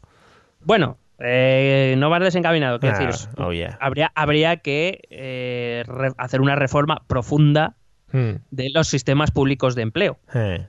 ¿No? Que se supone que están para esto y funcionan más bien poco. Y que se den buenas formaciones, ¿no? Por ejemplo, cuando estás en el paro y cosas de esas. Claro, bueno, sí, pues eso, sistemas públicos de empleo. Eso, eso ahí. Eh, bueno, pues que sepas que Pedro Sánchez esta vez tampoco ha anunciado nada al respecto. Bueno. Es que el, el- el hombre, yo que sé, iría apurado también. Que no quería soltarlo todo el primer día, ¿sabes? No, cl- claro, no quería hacer spoilers. lo, digo- lo dejo para la próxima temporada, dijo. Ay, Bueno, eh, también ha hablado de los jóvenes, que sabes que Oh, en qué cuestiones eh, laborales eh, están en dificultades. Y él con los jóvenes- bueno, tampoco vamos a tirarnos el pisto de los jóvenes, que él con los jóvenes está muy a tope. Sí, sí, pero porque tienes espíritu Joven. juvenil. Claro. Bueno, pues ha anunciado que se queden los jóvenes de este país tranquilo. Ha anunciado un plan de choque para fomentar el empleo juvenil. Bravo. Hmm. Eh, lo único que ha dicho es que se revisarán tipos de contratos, los de becario, aprendizaje de relevo, etcétera. Mi, mi nota aquí ha sido, pues muy bien, lo de siempre, vaya. Eso es todo lo que tengo que decirte de este tema. Bravo, bravo Pedro. Qué bien. Bueno, el siguiente bloque ha sido fantástico. Eh, voy a ir muy rápido ya. Vale. Eh, es, es muy, muy, muy bueno. Tampoco se ha dicho nunca. Cambio del modelo productivo. Bravo. Es que yo no sé de dónde saca estas ideas. Bravo. Magníficas. Este tío ha venido a revolucionar la política en España. Sí, sí, sí. Qué Bueno, bien. por supuesto, ha hablado, ha hablado de que uno de sus grandes logros ha sido crear un ministerio de ciencia. Muy bien y que, por, y que, por supuesto, el I de Masi es uno de sus, eh, de sus prioridades. ¿Dijo algo de Maxine Huerta? ¿No dijo nada? No, no hizo referencia. Vaya. Qué pena. Y eh, también habló de la reindustrialización del país. Muy bonita. Muy bonita. La revolución industrial lo va a llamar. sí, sí. Eh, bueno, aquí destacó sobre todo en dos puntos. Habló de la FP, de la formación profesional, y de las infraestructuras. Respecto a la FP, sí que anunció medidas, te iba a decir concretas, pero es que tampoco, o sea, porque no lo entiendo. Pero bueno, primera medida, yo te leo literalmente. ¿eh? Venga.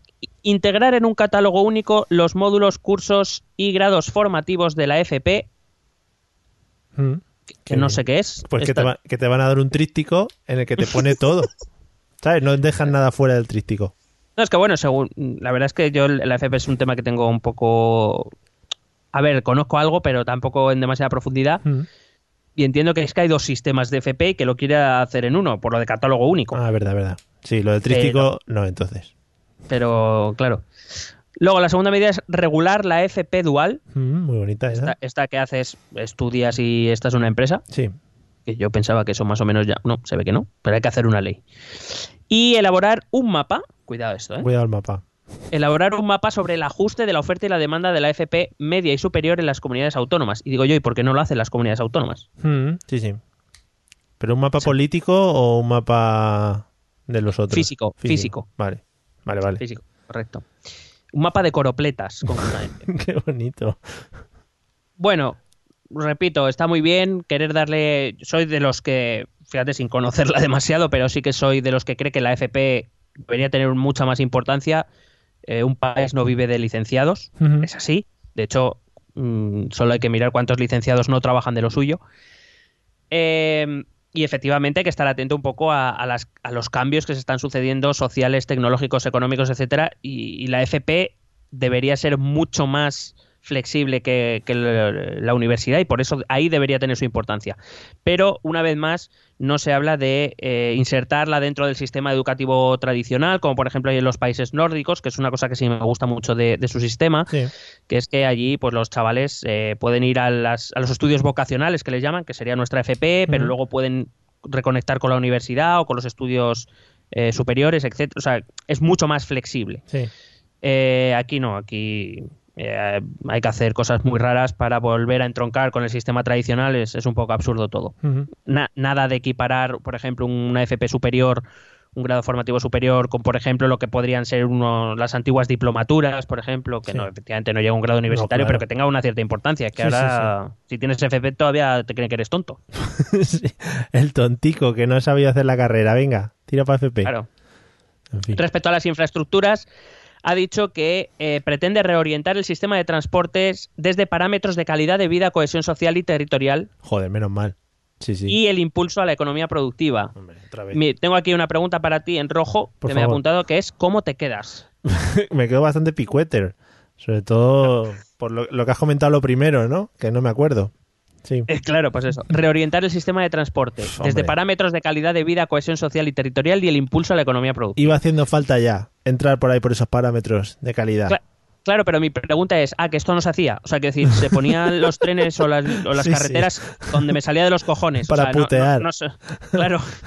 No, no se- no se pretendía mejorar la calidad de vida de la gente. Además, sí, se hacían encuestas y decía, ¿dónde os parece mejor? Aquí, pues en el otro puto lado. ¡Hala! Pues te jodes. Sí, sí. No sé, es todo muy surrealista. La segunda medida respecto a infraestructuras es eh, llevar a cabo esta reorientación con el consenso de las comunidades autónomas y los ayuntamientos. Menos mal. Eh, otra, aquí tengo en rojo, ah, que no se hacía tampoco. Llega a Palazuelo de la Sierra, por ejemplo, pues te planto aquí una estación del AVE en medio de la plaza del ayuntamiento. ¿Qué te ha parecido? Pues ahí la tienes. ¿Qué quieres? Mire, mire, que he puesto aquí una carretera, pero es que ya hay una aquí una regional, Pues una autonómica que va paralela, pues te jodes, pues te pongo la mía que más, más gorda. Y te soterro el pueblo entero. Pues va a pasar una carretera por encima. Venga, fuera, expropiar. Claro que sí, hombre.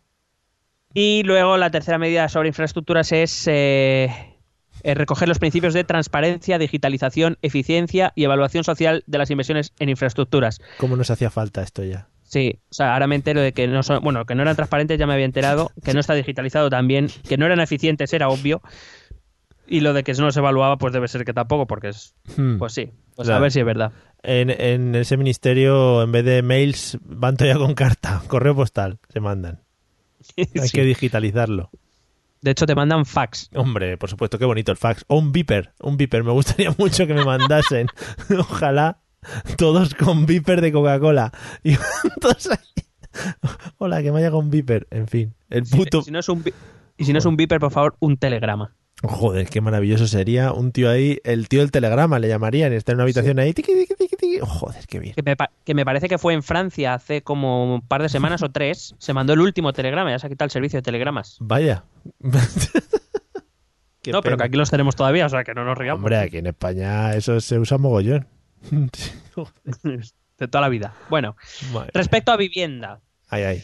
ha hablado de los alquileres y aquí sí que ha anunciado medidas concretas. Hombre. Que ya era hora. Eh, la primera, elevar. Bueno, tú que has, has estado ahí con contratos de alquiler, lo mismo tienes algo que opinar sobre Sí, esto. Elevar la prórroga forzosa de los contratos de 3 a 5 años. ¿Qué te parece? muy bien. ¿Que ¿Había una prórroga forzosa? ¿De qué- de qué es Pues por lo visto sí, de 3 años. Ah, muy bien. Bueno, yo que no he tenido problema de ese estilo. Bueno, la segunda es limitar las fianzas adicionales. Fianzas, Yo no sabía ni que había fianzas adicionales. O sea, que- Fianzas adicionales. Hmm, Sí, mm, No sé. No sé, como no sea por fiesta. No, pero bueno, a veces el, eh, te piden meses de adelanto y tal, no sé. Igual va por ahí. Pero eso es al principio del contrato, ¿no? Claro, claro, claro. Pero Claro, luego te pero, lo las- pero, pero esa es la normal. ¿Y las adicionales cuáles Claro, son? no sé. Eh, sí, eh, me dejas 20 euros para si te rompe la cisterna, no sé. Algo así. Por, fa- por favor, queridos oyentes y telegramers, Mm. ayudadnos con esto. Por favor. Y la tercera medida, bueno, la tercera medida ha sido ajustar la definición de arrendamiento de temporada para ex- excluir a la vivienda turística. Un saludo a Airbnb, todas estas. Venga, a tomar por culo ya de este país. Es que- Correcto. Y por último ha anunciado la creación de un parque de viviendas públicas de 20.000 viviendas en Sí. cuatro años para alquiler en municipios con demanda acreditada. Muy bien. Es decir, si no acreditas la demanda no tienes Claro. vivienda. Hola, buenas tardes. Crédito vivir. Ah, pues usted está acreditando, acredita una vivienda, efectivamente. Pase, ahí la tiene. Como esta. Dice, oye, quiero un piso como este, raga, y se lo saca ahí. En fin. Pero además Pedro Sánchez en persona No, te no, da las él- llaves. Él va a ir con el coche ese que se compró para dar vueltas por España. Va a ir a todos Claro, claro. lados. Sí, sí. Era un Seat Ibiza, ¿no? Sí, sí, hombre, por supuesto. Más español que un Seat Ibiza, ¿qué puede haber? Un Toledo también, pero bueno. Un 127. Vale, venga. Bueno, respecto a la agricultura, estuvo muy bien porque anunció muchas cosas que no dependen de él. Del gobierno en general, me refiero, que es, habló de la PAC, de la Política Agraria Común de la Unión Europea, que evidentemente dijo que es muy importante para España. Evidentemente que lo es. Sí. Sí, sí, que lo es, sí. Pero, pero vamos, que es algo que tendrá que negociar con el resto de países. Lo, aquí Pedro y sus colegas poco pueden hacer. Ujú. Eh, también habló de cambio climático, que fue una de las, ¿no? El Ministerio de Transición eh, Ecológica y Mm, estas muy cosas que, ¿no? Mm. Que vino con mucha, como mucha resonancia con esto. Sí, Estamos a tope con esto, ¿no? sí, sí. Bueno, pues concretamente, anunció esas tres cosas. A ver, Una ley de cambio climático y transición energética. joder, qué bien. Y tú dirás, ¿y qué contendrá esa ley? ¿Qué contiene? Por favor. No lo sabemos. Segunda cosa, Plan Nacional Integrado de Energía y Clima. Hombre, es que, que- que- qué falta hacia eso ya. ¿Qué, que algún, ¿Algún paso que contenga o algo que va a llevar a cabo con este plan? No. Tercera cosa, Plan Integral de Innovación Tecnológica y Desarrollo Económico de la Transición Energética. Hombre, al ser integral habrá explicado algo, ¿no? Integradamente. No. Concretamente, estas son las tres medidas Pero que han sido, han sido nombradas y ya. en el Consejo de Ministros, en plan, venga, inventaros nombres chulos, joder, con muchas palabras, tío. Muchas palabras que meta ahí ecológico, venga, plan, no sé qué, integral, venga. Plan de innovación tecnológica, no, pero mete integral. Pero yo metería ahí también transición energética. Pero hombre, el desarrollo económico, tú mete ahí. Tú anota todas las ideas. ¿Quién es el secretario? Pedro Duque, que es el que, el que sabe escribir. Claro, eso sí. Ay, madre mía. Bueno, aparte de eso, ha anunciado que va a eliminar trabas al autoconsumo energético. Muy bien. pero tampoco dijo a cuáles. Pues todas, porque no se puede, no se puede hacer nada, claro. Y también habló de un tema que sí creo que era importante, que está bien que lo saque, que es el tema del agua, El agua, el agua. Sí. del cual ha dicho lo siguiente. Primero, que va a elaborar un plan de sequía. No sé si es que quiere que haya sequía o, o de evitarla. No, No, lo tengo muy claro. Por favor, que haya sequía. En donde él quiera, además. En plan, aquí en Soria, pum, sequía. Bueno, pues eso. Pero vamos, que tampoco lo ha detallado. Y eh, eh, ha anunciado que es- va a llevar a cabo proyectos relacionados con, la, con el agua. Que. espera, espera, que esto es muy bueno. Proyectos con dinero europeo.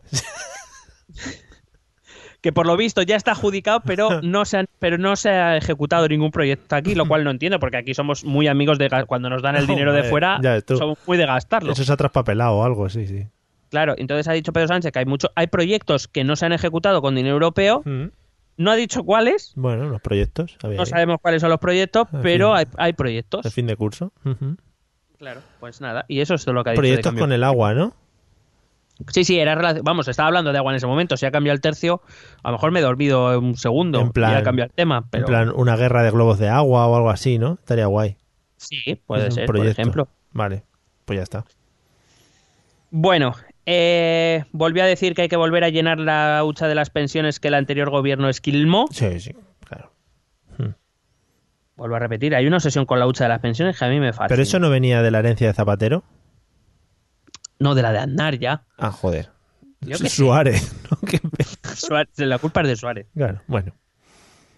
Y eh, ha hablado de la creación de un nuevo pacto de Toledo. Recuerdo, el pacto de Toledo es ese organismo en el cual se reúnen las principales fuerzas políticas para negociar las políticas de pensiones, Sí. ¿Vale? Para que, digamos, no sea una, sea una cuestión que quede fuera del, del embrollo parlamentario, que no sea un arma arrojadiza, cosa que se han pasado por el forro cojones todos, Sí. claramente. Y entonces dice, mm, voy a fomentar la creación de un nuevo pacto de Toledo, ha dicho Pedro. Claro. No sé si se lo llevarán a otra ciudad o se quedará allí. El problema es que esto requiere la colaboración de todos los grupos parlamentarios. Yo no sé si Pedro se ha dado cuenta de esto. Perdón, Pedro. Perdón. Y eh, normalmente el que está en la oposición pues no tiene muchos incentivos para colaborar. No, claro. Normalmente. No. En su momento se consiguió realizar a mediados de los 90 porque el sistema de las pensiones iba a tomar por culo. Pero bueno, ahora eh, pues no hay, no hay mucha colaboración. Ha dado un dato que sí que me ha parecido bastante relevante, que a falta de confirmación, esto lo digo, no me ha dado tiempo a comprobarlo, ha dicho Pedro, que en la última década la natal- nuestra natalidad ha descendido un 25%, lo cual es la hostia, Vaya. de mucho Hmm. de mucho. Y bueno, evidentemente esto plantea para, para los que niegan estas cosas o los que dicen que hay dinero. Hombre, dinero hay, dinero hay. El problema es que lo quere- queremos dinero para todo. Hombre, claro. Entonces, dinero para pagar las pensiones, claro que las hay, pero entonces o tendrás que quitar de otro sitio o tendrás que hacer algo para aumentar la recaudación. Es que no, el problema eh, demográfico existe, Mm. quieran o no quieran. Sí. En cualquier caso, eh, eso te decía que, que este pacto de Toledo pues va a requerir que todos los grupos parlamentarios colaboren y no veo yo a la gente muy por la labor. Y me pregunto, me pregunto si no debería ser algo más técnico que político. Como técnico. Que se reúna gente que, que hable sabe. seriamente del tema y no que lo esté usando de arma política. Es decir, gente que, que realmente, iba a decir gente que realmente quiera arreglar el Sí, problema. Ya estás pidiendo otra vez aquí el oro y el moro. Hmm. Sí. Bueno, bueno, yo es que soy muy pidón. Claro, es que, joder, tú quieres unas cosas, quieres, encima es que quieres que las cosas se hagan bien y que salga todo bien y que... pff, Nos quedaríamos sin podcast, Mario. ¿te das Claro, eh, ¿en qué país vives tú también, además? En fin. Bueno, acabo rápidamente con las políticas sociales. Ha hablado de pobreza infantil, Ujú. ha hablado de pensión, eh, que va a aumentar las pensiones con el IPC. Muy bien todo. Vaya. Respecto al Sistema Nacional de Salud, ha anunciado una inversión en capital tecnológico y humano y en investigación. A tope. ¿De cuánto? ¿De cuánto? Ni idea. Mm, Eh, ha hablado también de eh, que va a facilitar el acceso de lesbianas y mujeres solteras eh, al sistema de reproducción asistida público, ujú. De la regulación de la eutanasia, que no sé para qué dice nada, porque eso ya lo está porque quien regula es el Congreso, que ya está en ello. Sí. Eh, ha anunciado la- el retorno a la atención sanitaria universal. Muy bien. Eh, y me ha encantado porque ha dicho, respecto a esto, eh, respecto al Sistema Nacional de Salud, ha dicho que eh, está dispuesto a asegurar la igualdad de todos los españoles, vivan donde vivan. Pero a mí me ha faltado el y vayan donde vayan, porque el, el problema de eso no es... A ver, está bien, todos te- aquí en Madrid todos los madrileños tenemos que tener acceso a la salud, muy bien. Pero no puedo ser que yo tenga, que yo personalmente no los he tenido, ¿eh? pero Mm. existen, que yo pueda tener problemas para acceder a la sanidad en la comunidad valenciana, por ejemplo. Claro. Aunque sea un catálogo mínimo. Porque, por ejemplo, yo recuerdo que mi padre en la comunidad valenciana tuvo que presentar el carné, que pues lo tendría, eh, le- lo tenía en ese momento el carné este, el europeo, el internacional, el, el comunitario. Ah, muy bonito. Porque con el de Madrid no, no la atendían. Yo tuve problemas aquí en Madrid, eh, pero al final, no sé, como se medio seguía registrado en Madrid y tal, cuando yo vivía en la comunidad valenciana, eh, como, como salí registrado y se lo colé un poco a la enfermera. Pero su, su frase fue, dice, no, pues entonces me, lo- me tienes que pagar la asistencia. Y digo, oh yeah, ¿no? Por una radiografía de mierda que me habéis hecho. Pues eso, ¿qué sentido tiene eso? Sí, sí. Y todo viene, y todo viene por nuestro sistema, cómo, cómo está repartido el tema. Es decir, él, él dice, soy consciente de que la mayor, la inmensa mayoría de, de la sanidad está en manos de las comunidades autónomas. Claro. Entonces, a lo mejor, fíjate que eh, em, ya he oído, ya he leído a varios responsables médicos eh, de investigación y demás pidiendo la recentralización de algunas cosas, primero porque salen más baratas y seg- segundo porque serán más efectivas. Pero es que, claro, yo, por ejemplo, he tenido problemas, he perdido todo mi historial clínico de la época que estaba en Valencia, ¿sabes? Mis, mis, No impl- jodas. mis implantes y todo eso, eso no, como no está centralizado, eso se queda allí. O sea, no, no se comparte entre comunidades. Entonces, Pero no puedes, no puedes solicitar que te lo envíen. eso era un pifostio. Ah. A ver, eh, por ejemplo, mi mujer, eh, como tú ya sabes, pero el oyente no sabe, está embarazada en Valencia, empezó ayer el embarazo, tuvimos que traernos los papeles en mano. O sea, nosotros los papeles y dárselos a los médicos de aquí. Un poco cutre. Vamos, no, no sabía de la existencia de esto, pero bueno, viene otra vez a decir lo mismo, ¿no? Que el pro- no puede ser que yo dentro de España Claro. Quiero decir, luego, luego cómo se arreglen las comunidades autónomas o cómo se monte el sistema a espaldas de los usuarios, entiendo. Eh, bueno, pues de- mm, habrá que verlo. Pero lo que no puede ser es que tú tengas pro o yo tengamos problemas de este tipo por ir a otra comunidad autónoma de- del mismo país. No Claro, tiene eh, mucho sí. sentido. Es más, es que tengo menos problemas cuando he he tenido menos problemas cuando he ido a la sanidad en Italia, por ejemplo. Claro. Sí. Y es algo que no entiendo. Sí, O sí. sea, y, y por eso vuelvo a repetir que lo europeo es mejor.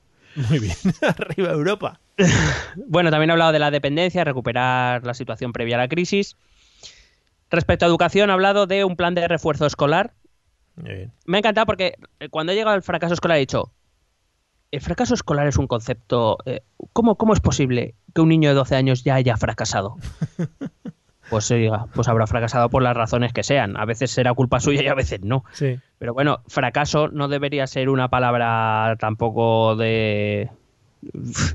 quedas apartado de la sociedad, ¿sabes? Ya, ya, Fra- ya. todo- todos fracasamos en cosas, no Sí. pasa nada. Pero bueno, eh, eso sí he hablado del fracaso de la LONCE. Muy bonito. Que ya sabes tú que ya te he contado yo que tengo muchas objeciones a la LONCE. El problema, el problema ya no es la LONCE, el problema es, y- y- ¿pero, qué, ¿pero qué hacemos? Pero qué apachado. Claro, el, pro- el problema es que restaurar la LOE, pues Madre bueno, mía, la. LOE tenía fallos del mismo estilo. O sea, que, eh, ha vuelto a reincidir en eh, este, todo esto tampoco lo has escuchado nunca. La religión no debería tener validez académica Vaya. y, y la creación de una asignatura de valores cívicos, una nueva educación para la ciudadanía. Yo soy de los que cree, lo he dicho públicamente, desconocida mi posición, yo soy de los que cree que la religión no debería estar en el, en el sistema educativo, creo que es una cuestión privada y que si se quiere hacer algo con la religión se debería enfocar de otra manera y no en la cuestión eh, puramente dogmática. Y me da igual que sea la religión católica que la musulmana que la Sí, judía, que claro. me da igual. ujú. Eh, pero una cosa, si religión es una asignatura, si- eh, vamos a ver, que cuente, o sea, si no, ¿qué sentido tiene? No, mira, tenemos una asignatura que no te vale para nada. Ya, es que... ¿Qué sí. estupidez es esa? Sí, que los alumnos ya van a esa asignatura sabiendo lo que, lo que cuenta y que al final es un... Una María, pérdida dilo, de una tiempo. María. No, eh, ni eso, porque ni cuenta nota ni nada, es un poco pérdida de tiempo. Y Claro, que se lo van a pues tomar a broma. Pues eso. Entonces, si quieres una asignatura, que valga. Y si no, no la pongas. Pero eh, esto de no, no, que no tenga validez académica. Pues no lo entiendo. Eh, más inversión en educación. Vaya, qué bien. A lo que yo me he preguntado si el problema. Evidentemente necesitamos más inversión en educación. Yo no digo que no, ¿eh? Pero yo creo que también necesitamos mejor inversión. O sea, Sí. hacer las cosas mejor. Es que. Es que hay mucho margen de mejora y empezando por las leyes, claro. Eh, más becas para los niveles inferiores de renta, consensuar un pacto nacional de educación. Vaya, ¡Toma! ¡Otra vez! Te lo iba a preguntar antes, pero me pareció una pregunta ridícula, pero vamos, que ya veo que están otra vez por ahí los tiros. Sí, hombre, te lo he dejado caer para, te lo dejo para el final para que, ¿sabes? Para crear hype. Bueno, respecto a cultura, habla de mejorar la financiación del cine.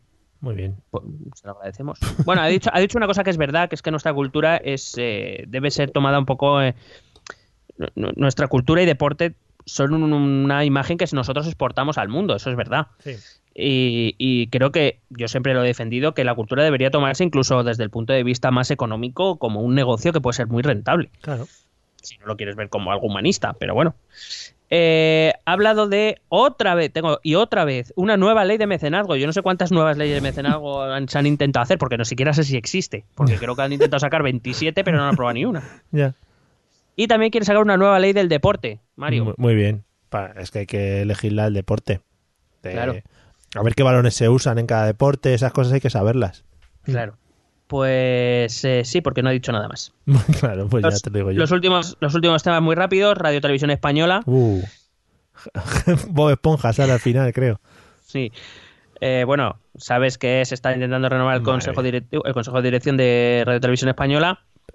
Esto es que estaba todo acordado y al final no. Esto es una fiesta, colega. Vaya. No sé si te enteraste de ese tema. Sí, sí, sí, sí.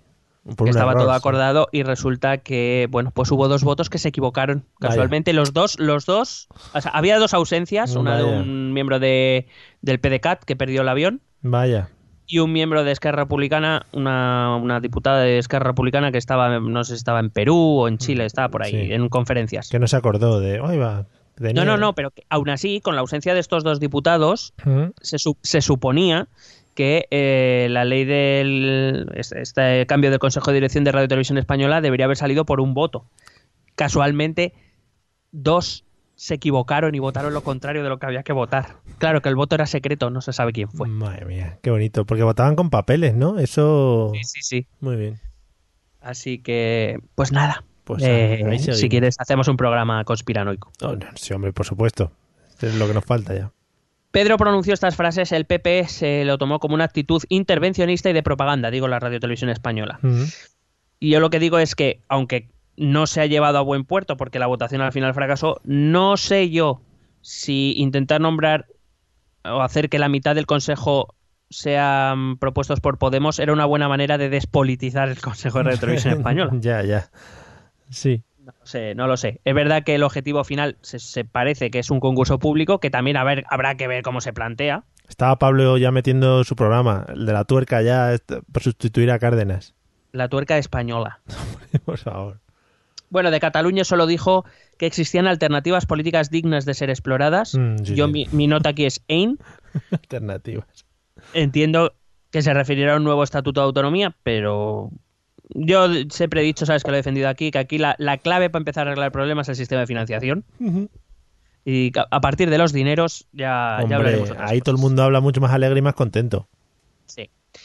Bueno, respecto a la defensa, bueno, ha hablado también de la equiparación salarial de los cuerpos y fuerzas de, de seguridad del Estado, Sí. bueno, varias cosas que ya me salto. Respecto a la defensa, ha mostrado su apoyo público a la Europa de la defensa impulsada por Macron. Muy Macron, bien, hombre. El presidente francés ha iniciado una ronda de contratos para crear una fuerza de defensa ajena a la OTAN, no, no comunitaria, porque dentro de la Unión Europea no se, está- o sea, no se están tomando decisiones a nivel comunitario, aunque la idea es que el final sea una fuerza de la Unión Europea, Sí. una especie de OTAN de la Unión Europea, Joder. o una fuerza propia de la Unión Europea. Pero bueno, visto que Trump mm, Por si se está quejando mucho, claro, sí, eh, se está quejando mucho, de hecho a España le pegó un buen rapapolvo Mm. en una, en una intervención pública, porque, bueno, eh, hemos hablado, Estados Unidos, el acuerdo de los Estados Unidos decía que cada país se comprometía a aportar el 2% de su PIB a la defensa y bueno, creo que solo Grecia, eh, Estados Unidos y no sé si Australia lo están, o Canadá, perdón, lo están metiendo. Vamos, que muy pocos países, pero que España es el de los que menos. Hombre. Eh, pues bueno, ahora ha dicho Trump que ya no quiere el 2% de cada país, sino que quiere el 4% de cada país. Este hombre. Madre mía, que es un cachondo. Claro. Entonces, pues bueno, parece ser que la idea, esta idea de un ejército europeo de una Europa de la defensa que se llama, pues impulsada por Macron, pues ha sido muy bien recibida por Pedro Sánchez, que de- se ha declarado abiertamente en temas internacionales muy pro Macron, con todas las diferencias políticas que deben tener, pero bueno, en eso parece que sí que está muy de acuerdo. Pues nada, tope. Volvemos, vol- volvemos al seguidismo español de Francia. Sí, sí, sí, qué bonito. Dentro de nada nos invaden otra vez. Vale, y finalmente, respecto a, la- a lo internacional, fíjate que tengo aquí algo que no sé ni, ni lo que pone. Ah, sí, perdón. Eh, ha priorizado sus relaciones con Marruecos, Sí. Hay que priorizar todos. eso. Sí. como todos, con Iberoamérica, como todos. Oh, yeah. Podemos mandar al rey emérito, que se da muy bien. Sí, porque no te callas. y eh, con la Unión Europea, cuídate, ¿eh? Máquina, Qué- máquina. pero qué, qué visión de futuro, ¿no? Qué visión. Que una visión internacional, madre mía, que ni en un tablero del RIS. ¿Dónde podemos encontrar aliados que nos ayuden? En, en Francia, ¿no? Por ejemplo. Venga. Por- Portugal, joder. Portugal, ahí, Andorra. Andorra ahora se está llenando de youtubers, o sea que eso está muy bien. Para no pagar impuestos, que cabrones. muy ricos. Y me ha encantado porque, eh, esto ya es lo último que digo, te lo prometo, Sí. eh, a- a- a- digamos, le da mucha importancia a que el gobierno está potenciando mucho la Agenda, 20 la agenda 2030 de la ONU para el Desarrollo Sostenible. Mm. Y ya está, porque nadie sabe lo que es. y, y él no lo ha explicado, claro. O sea, bueno, a ver, básicamente sí, es una iniciativa de la ONU. No sé si conoces, eh, la ONU tiene una cosa que se llama los Objetivos del Milenio. Eh, Muy bonitos. Parece una obra de teatro. Los, tí- los típicos, ¿no? Reducir la contaminación, reducir la pobreza, bueno, eh, reducir la- la- la- el armamento, Ser los conflictos. Ser mejor Las- persona, amigo de tus amigos, todas esas cosas. Correcto. Sí. Correcto, adoptar animales. Plantar un árbol, sí. Eso es. Leer más. Joder, qué bonito. Y Salir Y a hacer bueno, footing. pues- Bueno, se supone, eh, digamos, cada década saca una agenda para intentar implementar esos objetivos con todo el éxito que tiene la ONU en general, sí, sí, sí, sí. Mogollón. que, es much- que es muchísimo. Y, y- y bueno, pues el gobierno español ha sacado, pues está impulsando es su Agenda 2030, es decir, lo que España como país puede hacer para intentar ayudar a conseguir estos objetivos de la ONU. Joder. Pero bueno, ya te digo que como no nos conoce nadie, pues tampoco. Yo creo que en ese momento han dejado hasta de escucharle ya. No. Muy bien, joder. Y eso, y eso es lo que te cuento. Maravilloso. Solo una pregunta rápida. ¿Le dieron mucha cera, supongo, el resto de partidos? Sí, sobre todo, bueno, Hernando y Bueno. Rivera se, se crujieron bien. sí.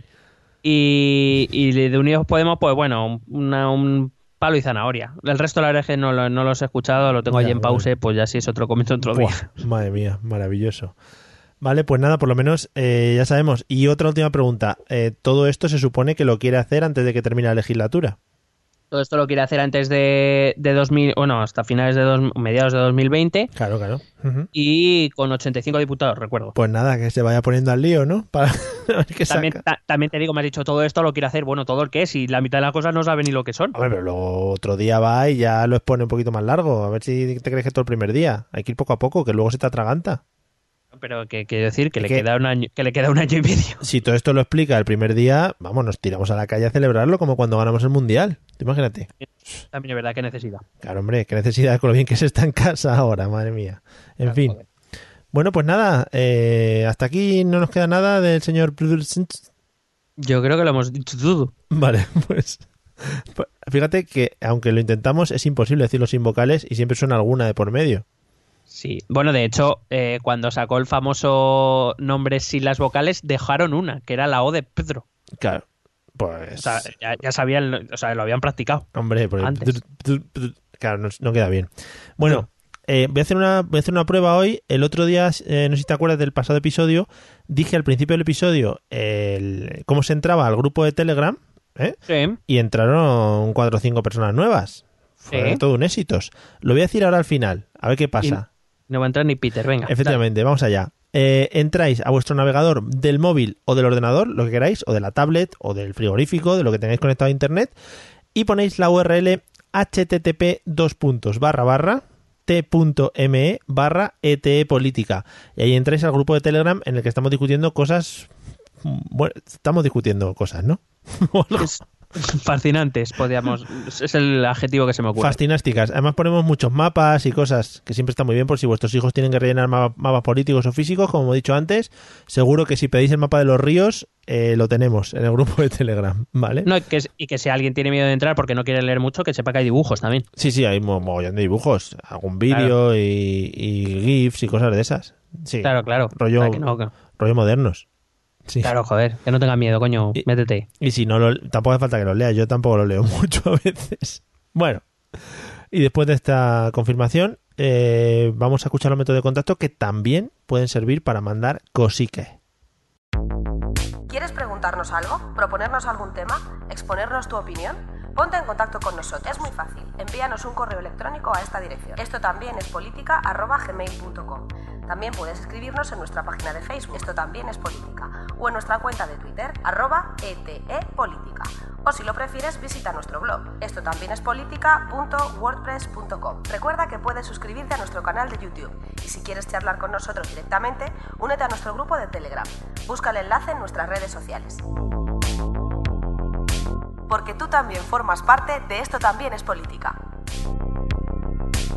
Bueno, pues después de esta espectaculandóstica locución, eh, pues ya hemos terminado con Pedro. A ver qué alegrías eh, y qué cositas nos da durante este fin de legislatura que le queda, ¿eh?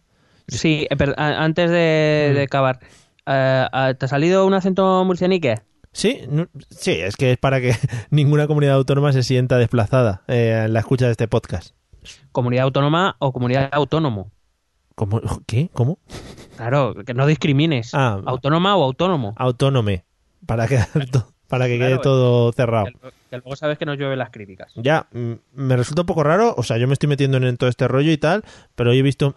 A ver, mi programa de cabecera últimamente, te lo tengo que reconocer, es First Date, ¿vale? Como todo el mundo... Lógico, lógico. Sí, sí, como todo el mundo, yo creo. O sea, he dejado aparte mi antiguo programa de cabecera, que es el hormiguero, por First Date. Esos son mis pasos, los que voy dando hacia, hacia ser mejor persona, ¿no? Y Cuidado yo- que lo, te- lo- lo mismo te quitan hora punta, ¿eh? No, ya, lo han quitado ya, si salió el otro día llorando ya Cárdenas de que se acababa. Hmm. Oh. Sí, una pena, porque era un programa, joder, qué bonito.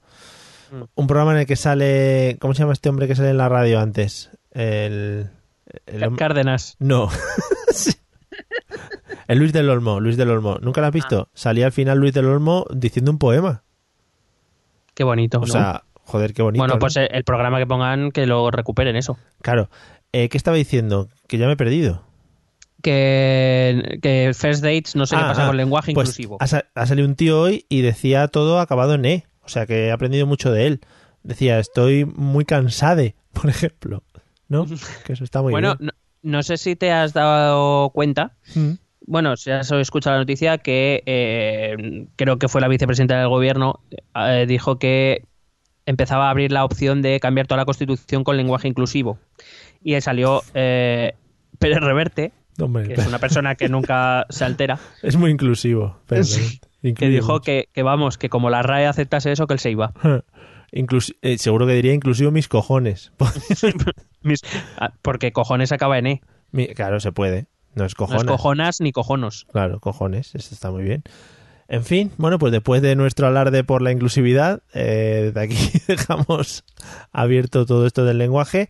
Eh, nos la inclu- Un saludo a Pérez Reverte también, que pa- para nosotros es un referente. Yo, hemos nombrado a mis dos referentes, que en este caso son Cárdenas y Pérez Reverte. O sea que Ah, iba, iba a decir, no será Luis del Olmo. no, y Luis del Olmo, el pobre hombre ya para lo que le queda. En fin, vamos a, Va a mochar. a terminar. Sí, está a punto, ¿eh? Está, está chungo, ¿eh? Cuando decía los poemas, fu, digo, joder, cuidado con este poema que, que no lo acaba. Y me quedo con el hype, ¿no? De a ver cómo termina. Bueno, eh, después de todas estas tonterías, amigos, gracias por escucharnos. Nos vemos en el episodio 71, que será, bueno, maravilloso. Seguramente no mejor que este o estará a la par. Nos vemos dentro de nada. Vale, adiós. ST.